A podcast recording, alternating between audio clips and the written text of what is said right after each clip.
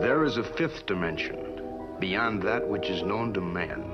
You are about to experience the awe and mystery which reaches from the inner mind to. Críticos de Sofá. Um programa sobre Cinema. música Videojogos. e o que nos vier à cabeça. De 15 em 15 dias, à terça-feira, na sua RLX.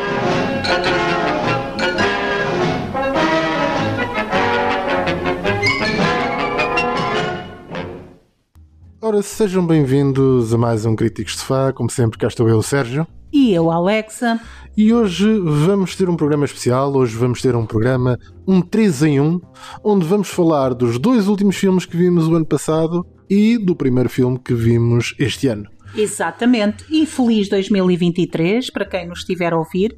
Este é o programa inaugural do novo ano. Ah, esperamos que seja um ano de sucesso para todos os nossos ouvintes, para todos os participantes da Rádio Lisboa. Ah, e ah, esperamos que seja um ano cheio de cinema, de boa música, de bons livros, de bons videojogos, boa arte, no fundo. É isso que nós queremos para 2023. Ler mais, ver mais, ouvir mais, fazer tudo em mais, porque há muito boa obra aí à espera de ser apreciada. E no final de ano, como é nosso costume, gostamos sempre de retornar aos clássicos e este ano não foi exceção. Então, na passagem de ano, en- enquanto se calhar muitos bebiam e cantavam, nós eh, recolhemos e, e estivemos então a ver dois, duas grandes obras de arte, mais do que filmes, são duas obras de arte gigantescas do passado. Uma delas, Jesus Christ Superstar, e outra, Cleópatra. Começando então aqui por Jesus Christ Superstar, estamos a falar da versão de 1973 com Ted Neely. Ah, bem, o que dizer sobre, sobre este filme barra musical? Queres começar? Uh, sim, já cá tínhamos falado algumas vezes de Jesus Christ Superstar, Uh, não me vou alargar muito. Uh, para quem ouve regularmente o nosso programa, sabe que é o meu musical favorito.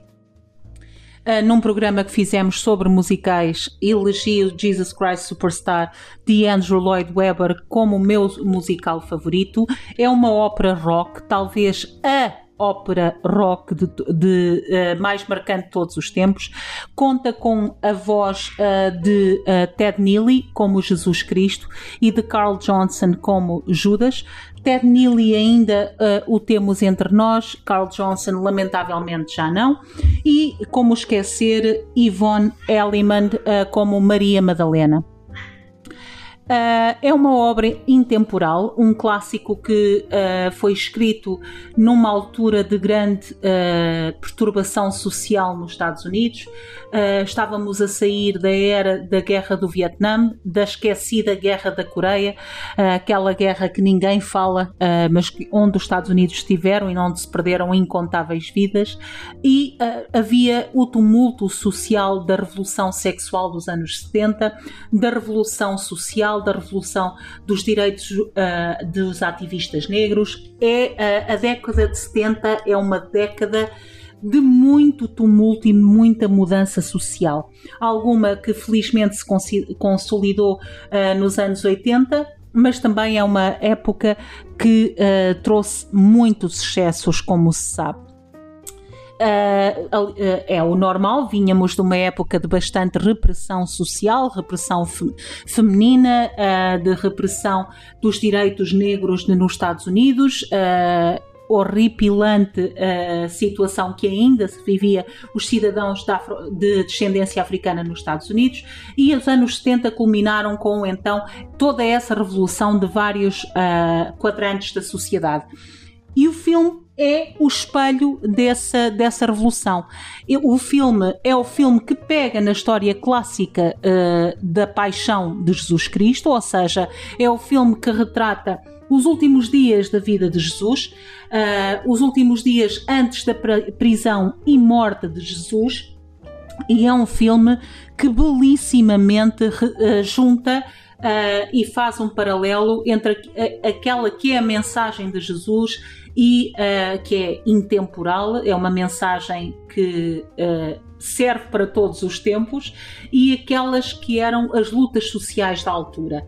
Há bastante paralelismo no filme Uh, com uh, soldados vestidos de soldado moderno, há bastante paralelismo com o capitalismo selvagem que é atacado no filme uh, através da, da, demonstração da prostituição no meio dos templos e um filme, tudo isto com uma música única, com vozes que são absolutamente intemporais, uh, que Ted Neely é quase, como arriscaria a dizer, a personificação daquilo que eu imagino que Jesus seria. Ele é maravilhoso. Uh, aquela voz, uh, enquanto canta a belíssima música Getsman, é inacreditável. A dor que ele transmite é uma coisa que me estilhaça a alma cada vez que, que ouço. O Carl Johnson, como Judas, está. Eh, quer dizer, é tão bom que eu não consigo, recuso-me a imaginar outra pessoa a fazer aquele papel. E quer dizer, Yvonne Elliman e o seu I Don't Know How to Love Him tornou-se uma das mais belas canções de amor alguma vez escritas. Uh, curiosamente, e um filme que certamente foi escrito com muita crítica social por trás, uh, com muita até filosofia comunista que estava muito na berra nos Estados Unidos na altura, muito, muito na berra.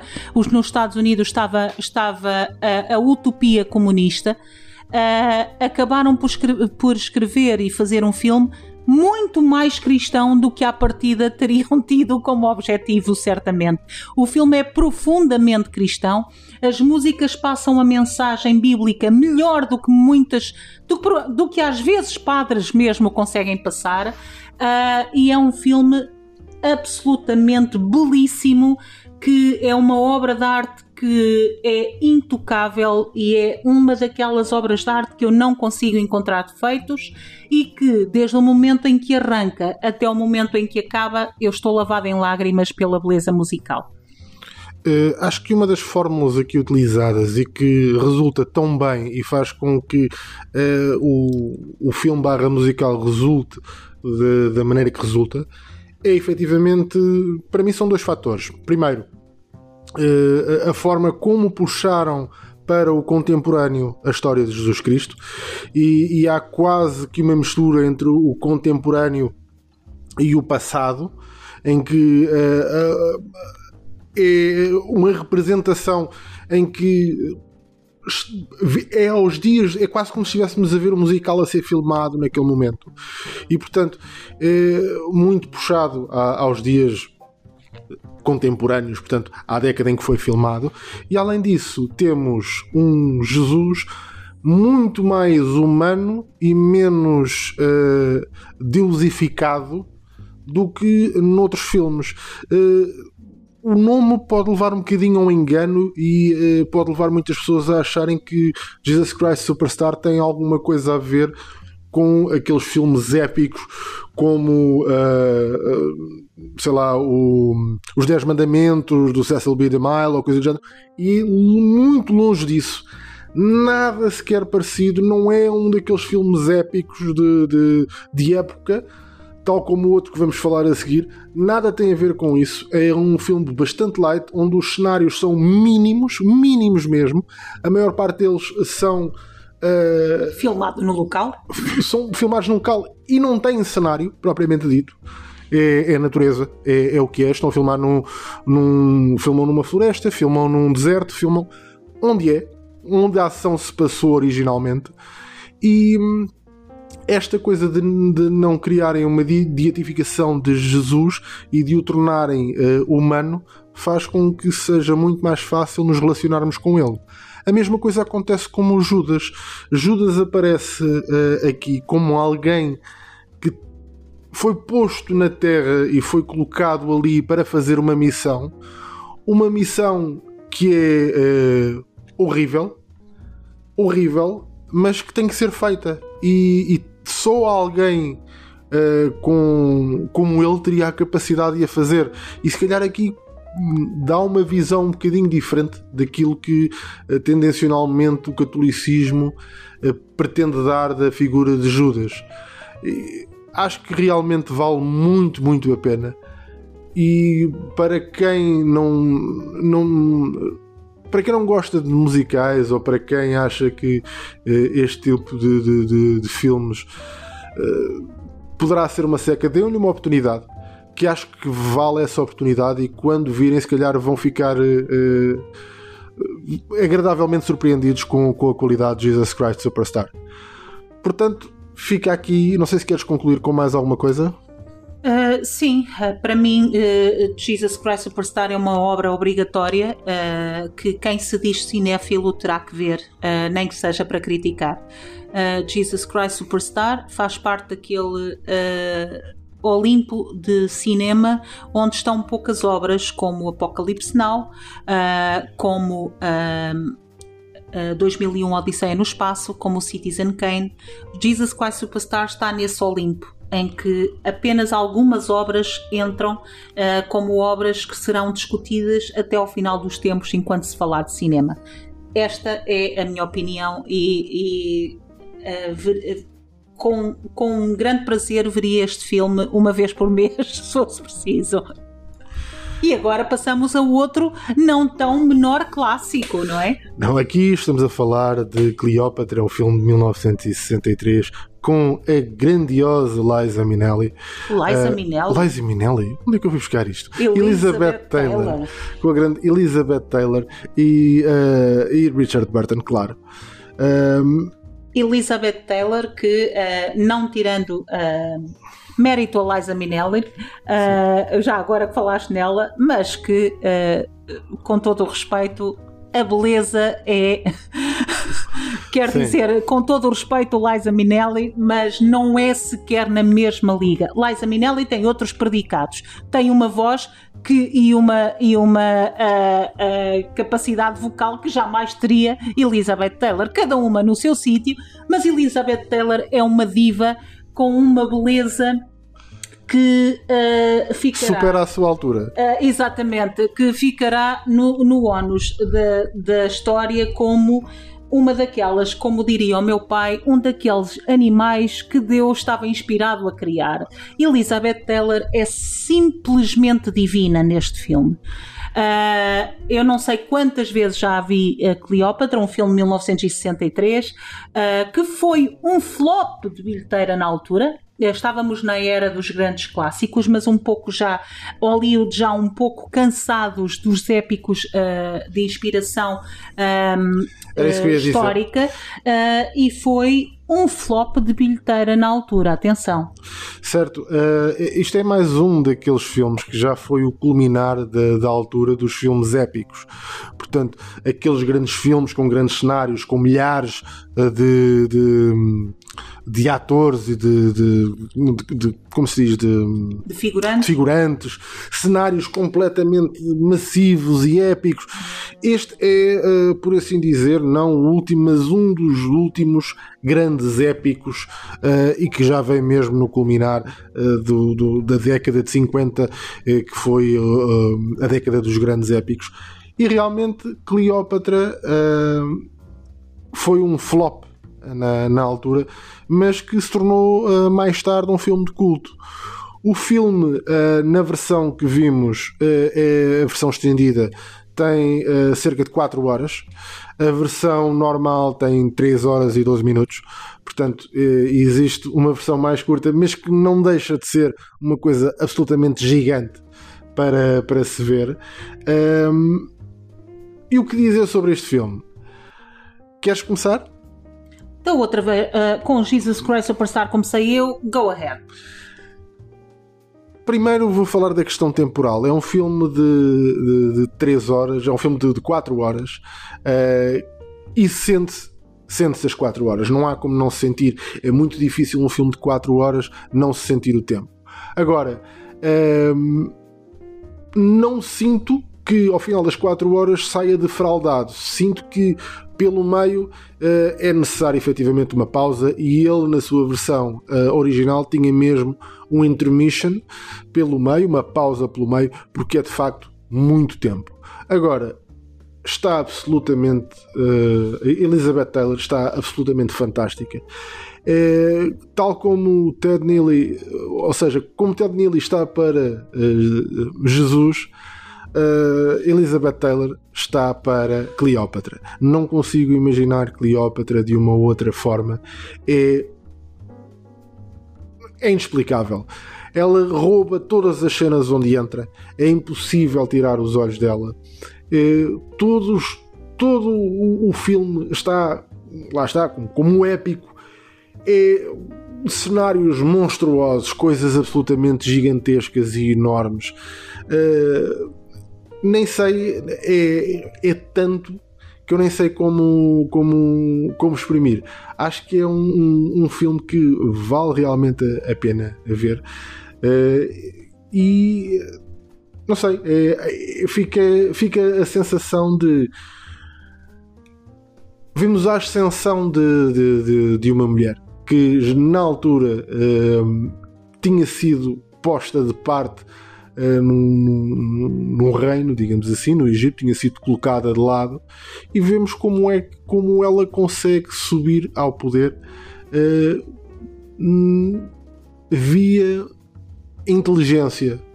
Não é? Portanto, que uh, numa altura em que tanto se subestimavam as mulheres, esta mulher toma o poder somando a uma beleza ímpar, uma inteligência muito acima da média e conseguiu uh, os objetivos que queria com as pessoas que queria no momento que queria. Uh, Cleópatra é talvez uma das figuras que uh, mais alimenta uh, o imaginário não só de historiadores, como também de curiosos, como também de pessoas que gostam de cinema, gostam de arte, gostam de, de espetáculo e gostam de história. Uh, a mulher, Cleópatra, uh, como estavas a dizer há pouco, foi posta de lado. bom, tínhamos a questão da sucessão, tínhamos uh, dois irmãos, ela e o irmão, com quem a Cleópatra era casada. Uh, isso era normal no Antigo Egito, casarem-se entre irmãos para manter uh, a pureza da linhagem. e que, como irmão, como homem, tinha o, a primazia do trono, tinha, tinha a primazia para ser ele o faraó do Egito. Mas era uma criança, e a Cleópatra uh, já não era nenhuma criança. Cleópatra era uma mulher, falava nove idiomas, algo uh, raríssimo em qualquer ser humano, quanto mais numa mulher. Desconhecia as artes da guerra como ninguém, conhecia geografia, conhecia história, conhecia matemática, era uma mulher extremamente culta, Deveria extremamente estudiosa, quer dizer, esta. ninguém fala nove idiomas sem ser extraordinariamente culto. Estava rodeada dos melhores generais que a idolatravam era uh, autoproclamada e acreditava nisso, atenção, que era filha de Isis, de uma das deusas, uh, de uma das maiores deuses do, do Egito. Uh, os, os imperadores romanos tinham muito a coisa de, no momento em que eu sou imperador, eu escolho quem é que é o, o, o meu ascendente, portanto, eu escolho ser filho de Marte, eu escolho ser filho de Júpiter para os egípcios não era bem assim. Era uma, era uma questão de linhagem. E ela era filha de Isis, para todos os efeitos. Os, os, as pessoas devotas a Cleópatra assim o acreditavam.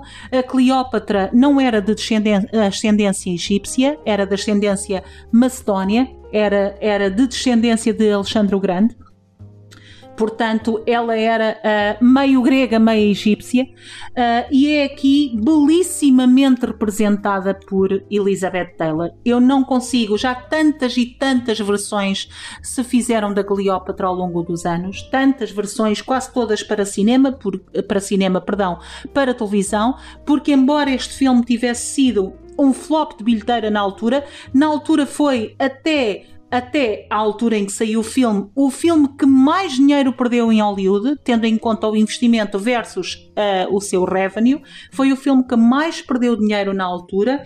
Porquê? Porque lá está, estávamos a falar, estamos a falar da altura em que já tinha passado o pico de filmes épicos nos Estados, nos Estados Unidos, já estávamos noutra fase.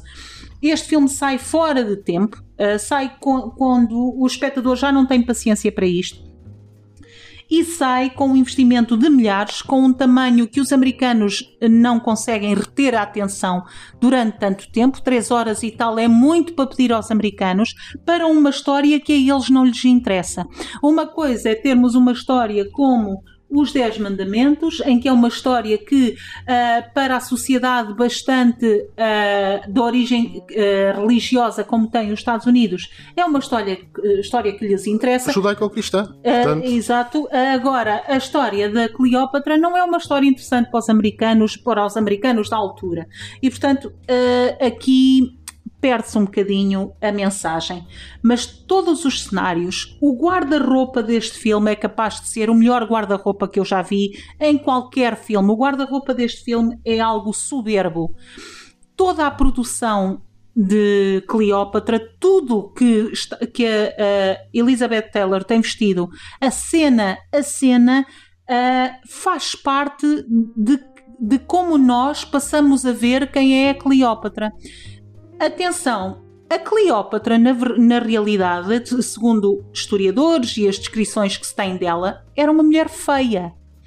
Há um ditado de um historiador que diz: se o nariz da Cleópatra fosse diferente, a história teria sido outra. A, a fazer menção ao, ao nariz aquilino, que era próprio da sua ascendência macedónia e egípcia não era uma mulher bonita, era uma mulher que dominava as artes da sedução intelectual e física, mas não era uma mulher bonita. Era uma mulher que não tinha qualquer pudor em escolher o parceiro sexual, em vez de esperar ser escolhida, como era próprio da época, não tinha qualquer pudor e dominava todos os homens com, com os quais se uh, uh, relacionou. Uh, é uma, a, Cleópatra, enquanto mulher e figura histórica, é uma mulher extraordinária, pela qual eu nutro uma profunda admiração e Elizabeth Taylor faz-lhe justiça como nunca vi fazer. Uh, o filme peca por uma coisa, na minha opinião. A cenografia é brilhante, a banda sonora é tão característica que eu reconheceria a banda sonora por um acorde em qualquer sítio que eu estivesse. A quantidade de figurinos que são utilizados corta-me o coração ao ver os filmes de hoje em dia e perceber que é tudo CGI hoje em dia e que naquele tempo havia o investimento de se ter pessoas uh, para, para entrar neste filme, mas o filme só peca por uma coisa: a narrativa. E aqui uh, discordo só ligeiramente do que disseste há pouco, que é eu não sinto as quatro horas a passar, porque eu estou tão presa a ela que, uh, que não consigo, que, que por mim estaria seis horas se fosse preciso, mas o que eu sinto é que a história está muito fragmentada. Uh, a história está uh, completamente. Perdemos demasiado tempo com Júlio César. Uh, quando o, grande amor da vida dela foi Marco António. Uh, foi também neste filme que Elizabeth Taylor conheceu o grande amor da vida dela, Richard Burton, que veste precisamente o papel de Marco António e com quem Elizabeth Taylor na vida real casou duas vezes. Uma, uma história de amor muito, muito dolorosa para ambas as partes.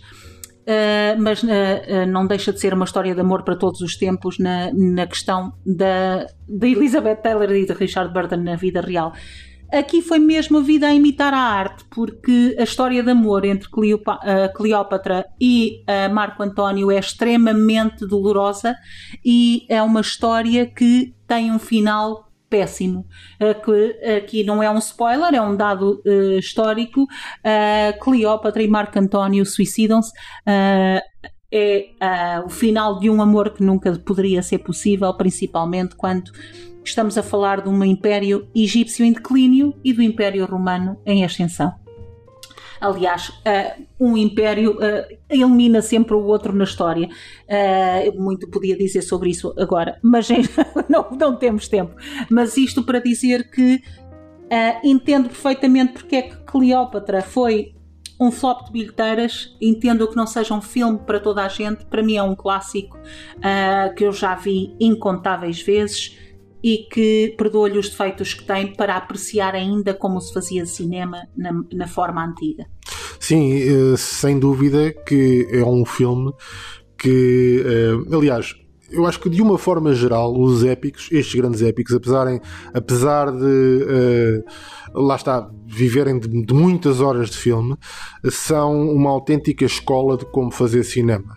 Uh, talvez não para, para uh, não a nível técnico, a nível técnico, se calhar as coisas hoje em dia já estão diferentes e podem ser feitas de forma diferente, mas uh, a nível de uma coisa que para mim uh, é o essencial, que é o empenho.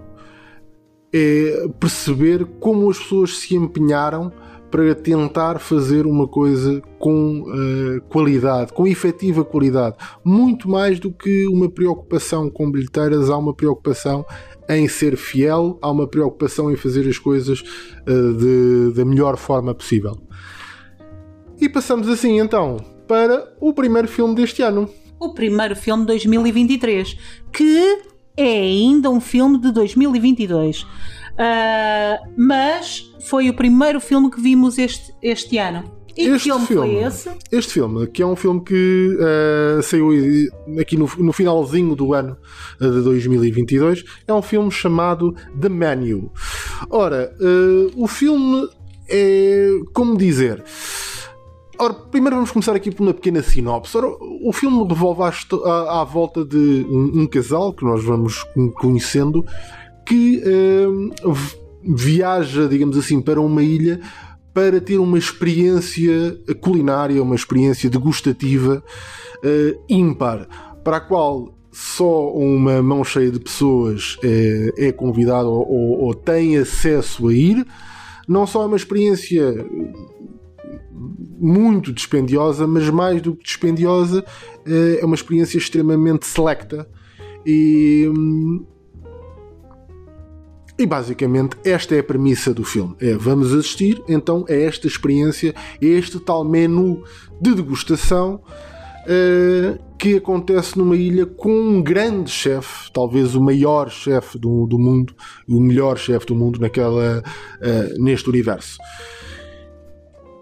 E vamos descobrir, ao longo do filme, vamos descobrir o que é que está por trás deste grande chefe, o que é que estão por trás destas pessoas que foram selecionadas, porque é que foram estas e não foram outras, e uh, o que é que tão especial tem este menu. O que dizer do filme em si? Agora podes começar então, tu. Uh, eu escolhi este, deste fui eu que escolhi para ser o primeiro uh, filme de 2023, porque efetivamente era um filme que já me andava a despertar curiosidade desde a altura em que vi os trailers uh, até a altura em que foram pingando as primeiras reviews. Eu não gosto de ver reviews antes uh, de ver um filme, porque não gosto de ser influenciada. Uh, por mais que eu queira meter objetividade, se eu ouço a review de alguém que eu respeito, é quase impossível não deixar influenciar-me. Por isso, uh, tentei o mais possível abstrair-me e ficar apenas com o trailer. E, uh, dado que já não via Ralph Fiennes há muito tempo, um dos, um dos atores que eu mais admiro dos últimos anos, uh, quis então uh, ver este filme e fiquei muito agradavelmente surpreendida. Porquê? Uh, The Menu é uh, uma premissa que já vimos uh, várias vezes. Ou seja, tem aqui um bocadinho old school uh, Murder Mystery Dinner. Não vou fazer spoilers de forma nenhuma, porque acho que este filme merece ser visto. Mas tem aqui uma premissa de Murder Mystery Dinner, uh, dos tempos quase a lembrar os clássicos da Agatha Christie, os clássicos de Poirot, aqueles Murder Mystery que vai são todos convidados para uma casa e que vai desaparecendo, vai morrendo um a um, que estamos a tentar encontrar o assassino e o que é que une todas as pessoas que lá estão. Esta premissa que é muito muito comum nos tempos dos anos uh, 40, 50, dos anos do, dos tempos de Sherlock Holmes. Há muito uh, estas premissas em tudo o que tenha a ver com murder mystery dessa altura, e aqui é exatamente isso. Este cozinheiro, este chefe, brilhantemente trazido à vida por Ralph Fiennes, é uh, um chefe que, como tu disseste, neste universo do The Menu, é o melhor chefe do mundo. É um chefe que está uh, apenas ao alcance de contas muito chorudas, uma vez que uma refeição, só uma refeição dele, uh, custa 1500 dólares. E, portanto, é um, é um chefe cujo restaurante é numa ilha, uh, que só se vai para lá com marcação ou convite e que ele cozinha apenas com os recursos que tem na ilha, ou seja, com carne de animais que criou lá, com uh, com peixe ou com uh, marisco, marisco, que tenha uh, pescado na, na, na, zona, com algas do mar, com ervas que tenha plantado, ou seja, é um homem que gosta de controlar todo o aspecto da sua cozinha, desde o, uh, a criação do produto até que o serve à mesa. E é um chefe glorificado por todos os críticos de cozinha como também todos os, os supostos sabedores e amantes da arte de cozinhar. Todos receberam um convite para irem então a este uh, jantar especial, onde ele tem um menu extra pensado e extra uh, especial para servir. Todos os convidados estão uh, lá por uh, expresso convite e uh, desde a Muse Bush, ou seja, desde as entradas, que é o primeiro prato, vai-se desenrolando esta trama, esta intriga que uh, vamos entendendo à medida que vamos andando. Eu não posso dizer mais, porque mais qualquer coisa que eu diga é estragar a surpresa e, e a trama e a intriga de todas os atores de todas as pessoas que foram convidadas para estar neste jantar de menu. Uh, aqui apenas dizer que este filme, uh, que não tem uma premissa original, como já disse, vale por duas coisas uh, que estão acima, muito acima da média do que se tem andado a fazer em Hollywood. A primeira o uh, acting, que para mim é capaz de ser a coisa mais importante de qualquer uh, peça de, de, entretenimento cinematográfico, seja série, seja uh, filme. O acting é o mais importante. Eu consigo comprar um mau script se o, o vendedor, que é o ator, me vender o script muito bem. O acting é de outro nível, um destaque muito, muito grande para Ralph Fiennes, que faz deste chefe, e consegue dar uh, a este homem uma, uma áurea tão ameaçadora quanto sedutora, uh, quanto enigmática, quanto cativante. Ele consegue fazer tudo. É, ele tenho... consegue transmitir várias emoções, que é uma coisa fantástica, que é ele praticamente, com uma cara que é praticamente não tem expressões, as microexpressões que ele vai fazendo na cara fazem-te perceber se ele está contente, se está triste, se está irritado, se não está, se está satisfeito. E, e são tudo microexpressões. É exatamente, fantástico. exatamente. Uh, ele tem duas cenas uh, que se aproxima, sem spoilers, que se aproxima de, de determinada personagem e que lhe sussurra ao ouvido sem o espectador saber o que é que ele está a dizer, nós não ouvimos, que eu fiquei absolutamente aterrorizada a pensar. Não sei, aquilo soou tanto uh, a ameaçador que eu pensei, ele falou, a outra pessoa vai morrer já. Como se fosse possível tu falares e a pessoa morrer. Mas aquilo era. Ele tem toda uma postura corporal, toda a linguagem corporal dele, ele invade a cena. Uh, uh, toda a equipa de chefes que trabalha para ele tem uma idolatria a ele, uh, quase uma obediência de culto, e acho que o filme também faz referência a isso. Há, há, há ali muita atmosfera de culto uh, à volta dele. Uh, que não é mais não é não deixa de ser verdade figuras destas têm tendência a gerar cultos à sua volta o Cristiano Ronaldo uh, atores, as pessoas que os rodeiam depois torna-se um, quase uma atmosfera de culto. a Ralph Fiennes é preciso não esquecer que aparece ao mundo assim mainstream no, como ator no grande lista de Schindler e consegue fazer com que um horripilante uh, general nazi tenha alguma humanidade e é, uh, e é graças ao nível de atuação que nós estamos a ver neste homem. Este homem é dos atores mais underrated que pode existir. Nunca uh, o vi uh, ganhar Oscar nenhum. É uma vergonha. Não vai ser nomeado para nada neste filme porque Hollywood uh, não está para aqui virado e este filme não tem mensagens que Hollywood está já a promover. Quer dizer, tem uma mensagem muito clara capitalista, anticapitalista tem uma mensagem. Mas bem feita. Mas muito bem feita. Tem uma mensagem muito clara de.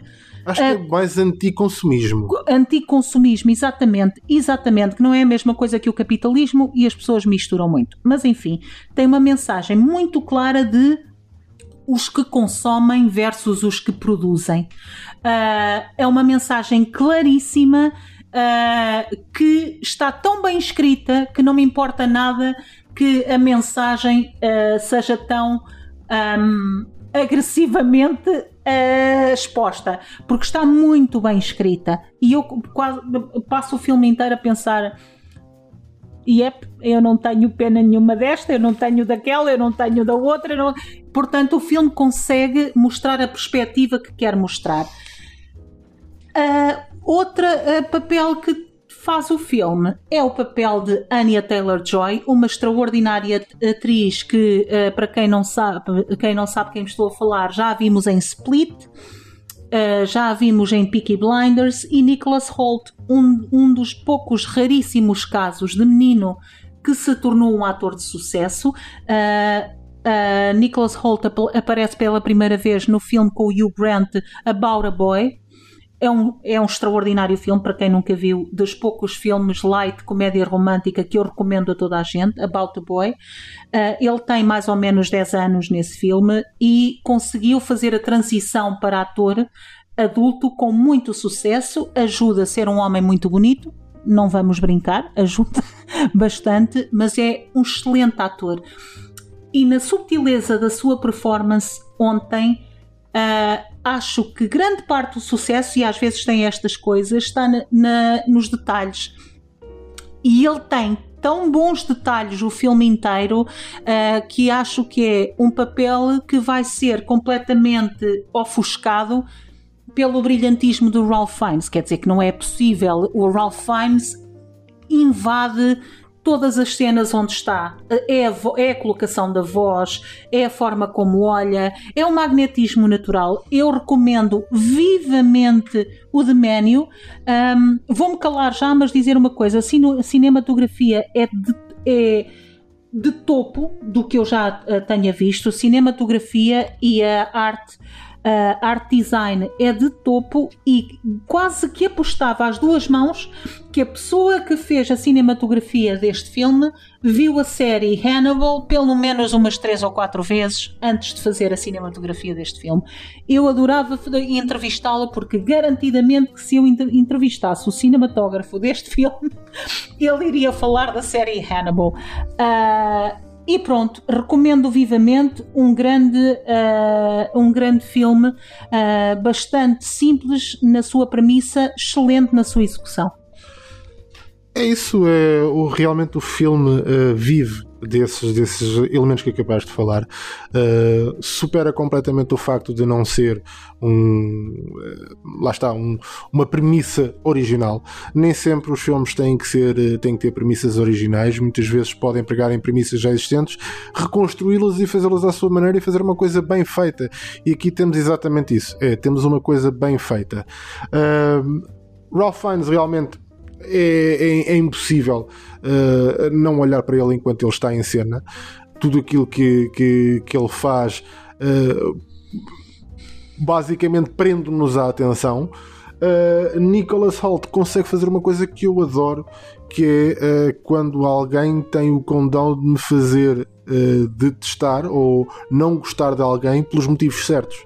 Ou seja, é, eu, não é, eu não gosto de alguém porque ele é mau ator, porque ele está a contracenar mal, porque uh, uh, sei lá, a personagem está mal escrita ou coisa do género. Não. É, eu não gosto dele porque a forma como ele está a, a desempenhar a sua personagem e como está a desempenhar é bem realista. a sua personagem é tão realista que uh, eu ponho-me no lugar de alguém que, estive, que tivesse que conviver com uma pessoa daquelas e para mim seria impensável, uma pessoa detestável. E portanto, uh, acho que é, é de facto, uh, são esses, são esses os, os, os, os grandes. pronto, a somar à questão da, da fotografia, da cinematografia, que é absolutamente divinal. Acho que é isso. Se eu recomendo o filme recomendo com uh, expectativas moderadas. Ou seja, uh, não fiquem à espera de um, de um filme, de um, de um thriller muito intenso e com grandes coisas, não é isso que vai acontecer. É uma coisa que é um thriller, sim, vai se desenvolvendo, não é um, não tem uma apoteose gigantesca e uma coisa do outro mundo. É uh, o crescendo vai levar uh, vai um, um crescendo suave e uh, o culminar, como já é expectável e já se vai sabendo ao longo do crescendo, não se torna nada de épico, mas é extremamente agradável pelo desempenho dos atores. Uh, acho que supera uh, o, o, facto de não haver ali um momento verdadeiramente marcante ou o crescendo culminar numa coisa completamente. Ou, fora de série ou coisa do género. Portanto, acho que efetivamente o filme vale a pena por isso. Moderadamente, moderem as expectativas, mas vale a pena ver, ver o filme porque uh, o desempenho dos atores é absolutamente brilhante.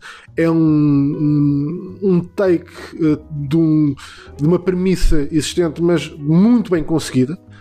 E a fotografia está excelente tal como tu dizes, eu, eu olho para ainda agora para algumas fotografias do filme e lembro-me de, de, várias alturas do Hannibal em que ele efetivamente está a cozinhar na sua cozinha. Lembro-me das cenas de, de, luta do próprio Hannibal, até a cena do final da, da, da série. Tudo isso me transmite. Hum, é, é aquilo que tu dizes, há de haver aqui inspiração, certamente, porque é tudo, é, não é só a forma como está filmado, é a forma como foi escolhida a iluminação. Uh, a, a, iluminação está, por exemplo, uma das coisas que, que, que vocês vão, ver, portanto, é um. Como podem imaginar, existe uma cozinha, é? estamos a falar de um, de, um, de um restaurante, há uma cozinha, e a forma como a luz é colocada na cozinha, em que são colocados pratos debaixo uh, dos focos e é a luz que está inserida nos focos que incide nos pratos, que volta para cima, que ilumina a cena. E isto faz com que uh, as sombras é como se uma pessoa tivesse uma lanterna debaixo do queixo. Ou seja, as sombras nas caras das pessoas fazem com que as expressões fiquem muito mais marcadas e muito mais evidenciadas. Isso está brilhantemente feito e acho que é, é, é qualquer coisa que uh, merece que as pessoas tenham atenção a esses pormenores, porque muitas vezes esses pormenores passam ao lado, mas são esses pormenores que fazem a diferença entre um filme valer a pena ver ou ser apenas mais um filme que se perde uh, no manancial de muitos outros filmes que existem por aí. Concordo. E pronto. E já está. Já está. Já está o primeiro de 2023. Espero que gostem das nossas sugestões. Uh, e quem sabe para o próximo programa não falemos uh, da série que já está aí nas bocas do mundo, uh, baseado num dos meus videojogos favoritos de todos os tempos, e que, estreou, que estreou ontem. exatamente, exatamente. Vamos ver a ver se já conseguimos falar dessa série avisando já que eu vou ser hipercrítica porque uh, lá está, é um dos meus videojogos favoritos de todos os tempos e, e uh, as adaptações de videojogos tendem a ser um desastre. Portanto, vamos ver no que é que dá uh, e até lá, aproveitem as nossas sugestões. Até lá, vejam bons filmes, leiam bons livros e ouçam boa música. Até daqui a 15 dias. There is a fifth dimension beyond that which is known to man. You are about to experience the awe and mystery which reaches from the inner mind to Críticos de Sofá. Um programa sobre cinema música videojogos e o que nos vier à cabeça. De 15 em 15 dias, à terça-feira, na sua RLX.